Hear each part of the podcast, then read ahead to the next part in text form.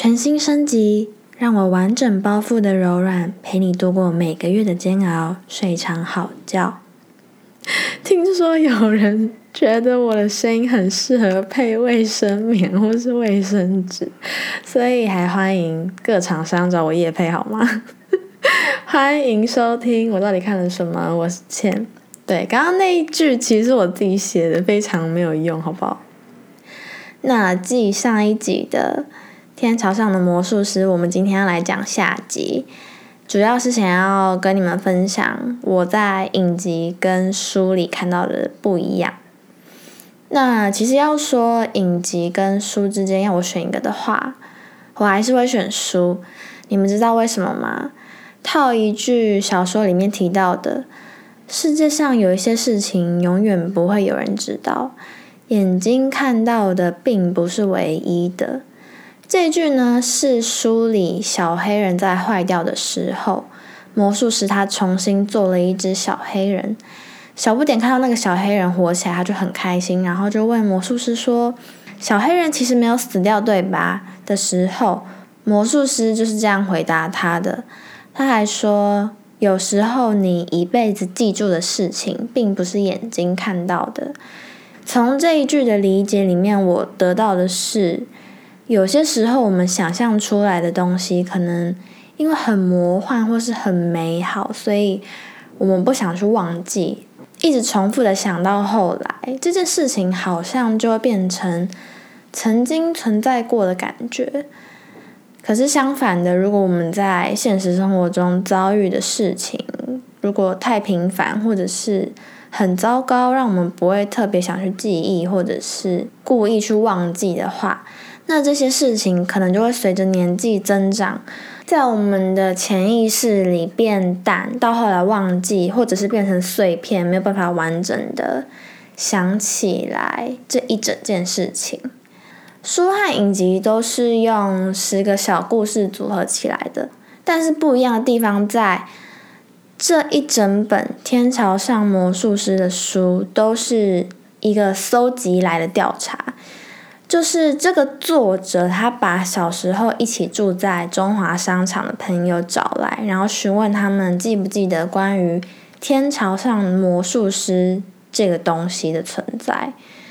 所以这十篇短篇小说就是这些儿时玩伴他们经历过的，他们。记得或者是他们听到的，我发现书里面有好几篇都是可能在睡着之后，或者是在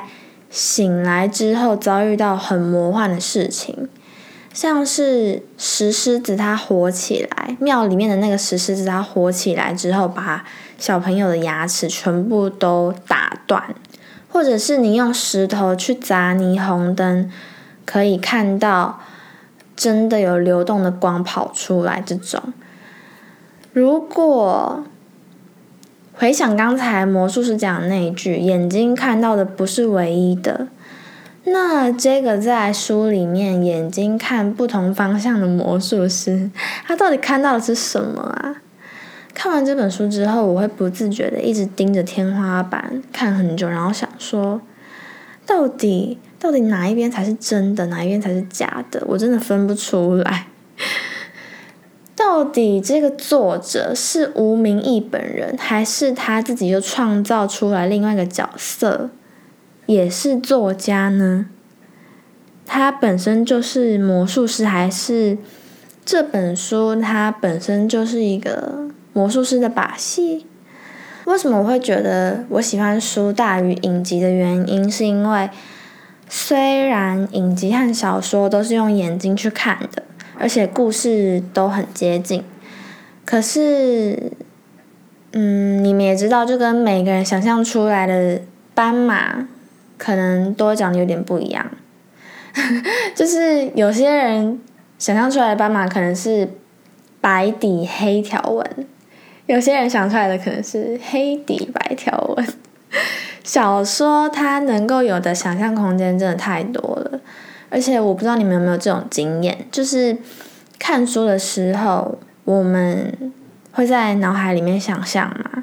然后有些片段真的太深刻了，所以到后来我们开始不确定，这个真的是我曾经经历过的，还是我从谁那边听来的，还是我从书里面读来的，又或者是这可能是我做梦梦到的片段也说不定。就是又因为这一整本故事都是这个作者转述出来的。所以，这样的不确定性又帮这一本小说带上了更浓厚的神秘色彩。对，突然想到倪匡的小说也一直有这样子的特色。吴明义应该自己本身也是倪匡迷吧，因为倪匡的小说一直也有这样子神秘奇幻的特色。卫斯理的故事真的很精彩，之后有机会的话再跟大家分享。还有呢，我觉得比较特别的一点是，我觉得书很神奇的是，它把生命的无常这件事情轻描的带过，好像一个人他从世界上消失，或者是从你的生命中逐渐的淡去，这件事情其实就。只是一个很平凡无奇的魔术师的把戏一样，但是最重要的是，我们记得曾经和这一些人、这一个人一起分享过的那一些时光还有回忆。因为这样子的回忆，所以就好像魔术师把它变回来一样，它在我们心中又再度的活起来了。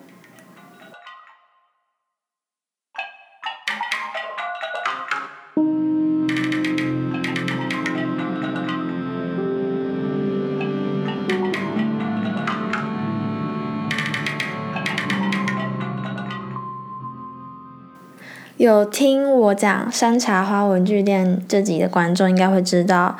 我其实蛮喜欢在阅读的同时摄取额外的小知识。然后这次在看《天桥上的魔术师》，我又再次对作家这个职业有了不同的看法。在文学作品里面，看到他们利用书里面的角色。的职业跟个性，讲出一些很客观的知识内容，就让我觉得，其实除了文笔，这一些人都也必须要满腹经纶才写得出这些东西。嗯，这一些当然就是已经不包括那些小情小爱的良心作品或者是工具书，只是一个文学作品却有这样子的价值，我会觉得很难得。这一本故事里面写到有一个角色，他对钥匙很了解，因为他们家是开锁行的。那吴明义呢，他就是要去知道钥匙被制造的过程跟历史，而且他有说到世界上的钥匙都有它对应到的东西，但不一定是锁。我觉得就跟人一样吧。如果我们拿自己比喻成是钥匙，那一定有和我们结合之后可以开启或者是解决的东西吧。这个算是可以套用在人和人之间频率合不合、对不对这件事情上面。突然就很想分享一个论点，听起来很屁话。但我其实真的觉得每个人都会变魔术。其实小说里面有好几度都有提到眼睛这个器官，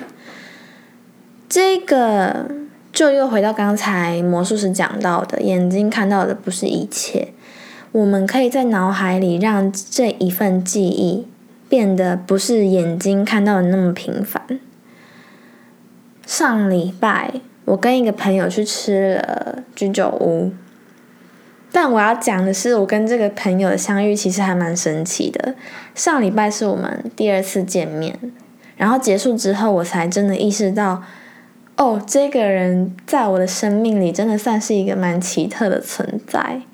我们一开始是高中的时候用 Instagram 认识的，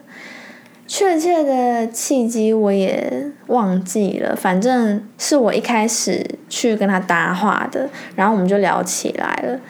后来因为就是高三的时候要考试嘛，所以又改用脸书聊，又换到 Line，最后还是回到 IG。然后我们明明就是生活圈完全没有重叠的人，可是却在某种程度上。觉得能懂对方的世界，想想到现在，我们也认识了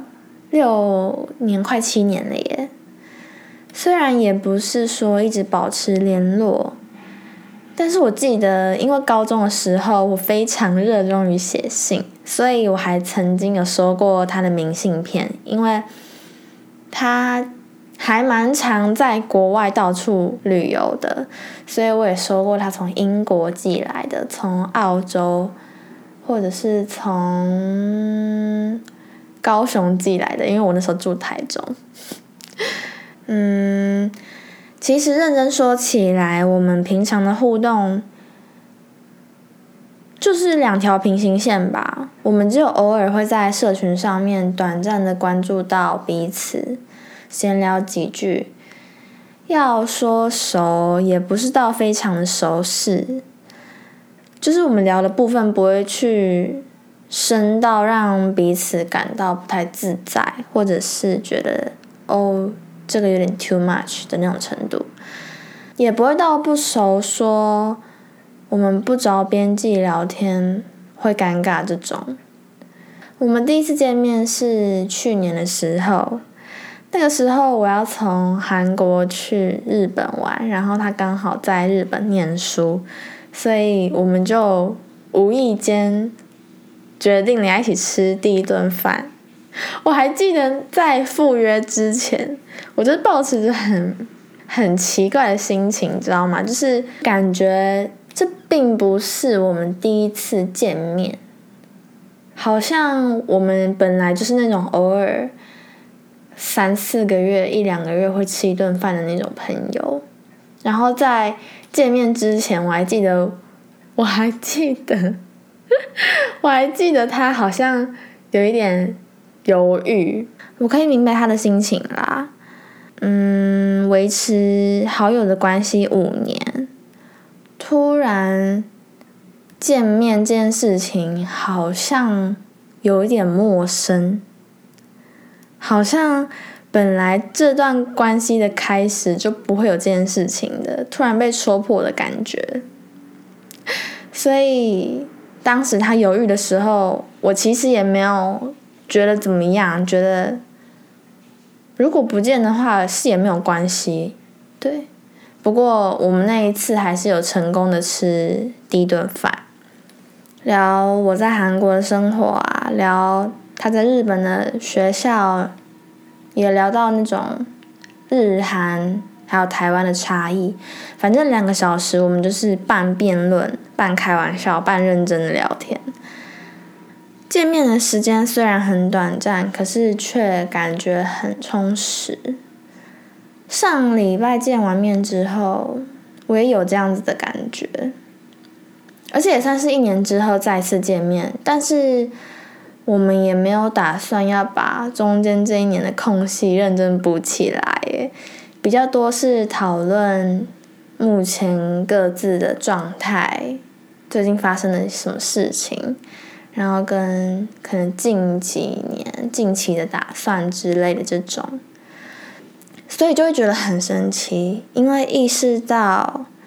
我竟然有一个这种存在的朋友。不知不觉也算是看着他从高中生到社会新鲜人的阶段道别的时候，就会深深的觉得，这个好像就是传说中的所谓的远远的关心这种。所以说，这世界上有很多钥匙打不开的东西，不过一定会有人跟我们一起。所以我们不会真的永远孤单一辈子的。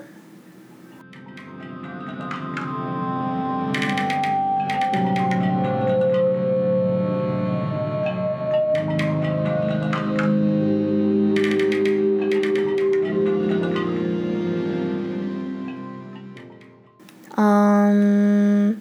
你问我小说里面最喜欢哪个部分吗？我会觉得是最后一篇关于阿卡的故事。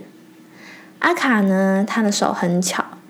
小学时期经常被派去参加精工比赛，就是那种有点像劳作比赛那一种。后来呢，他到美国念艺术，在死前打造了一个微型的中华商场。吴明义他去到阿卡家。和阿卡的老婆聊聊阿卡，还有阿卡跟他老婆分享的关于魔术师的故事。不过我最喜欢的，我最喜欢的就是看到他巨细靡遗的描写那一座微型商场里面的一切装饰，还有他制作的功夫有多厉害。作者他利用微摄影机看到了真正第一家阳春面这间店里的洗碗槽里面的油垢，到商场的栏杆氧化的程度，这些小细节和他小时候的记忆重叠起来，那些气味还有味觉就也不知不觉的跑出来，什么老板。挖完鼻屎之后，用脏抹布擦完手，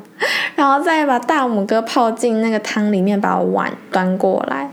超有画面，大家不觉得吗？什么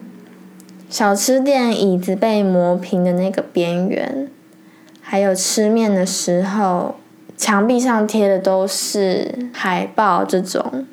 就是写的很逼真，很震撼。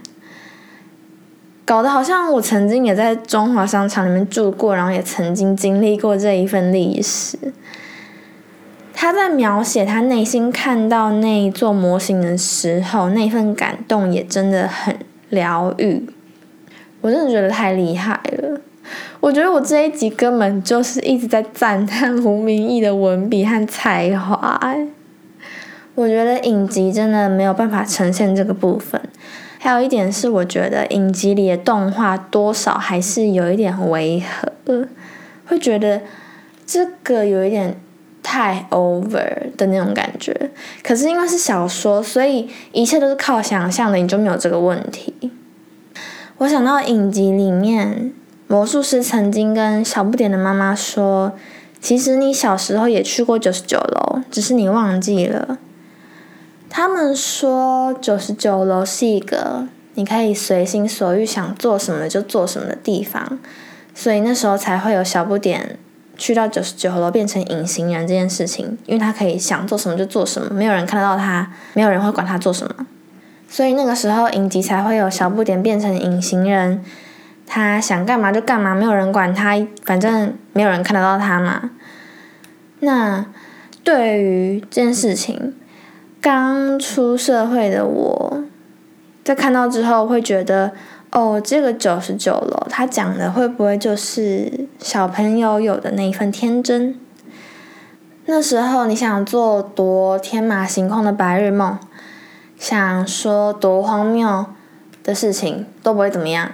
反正没有人会放在心上。但是长大之后，我们却默默的不被允许去做这件事情。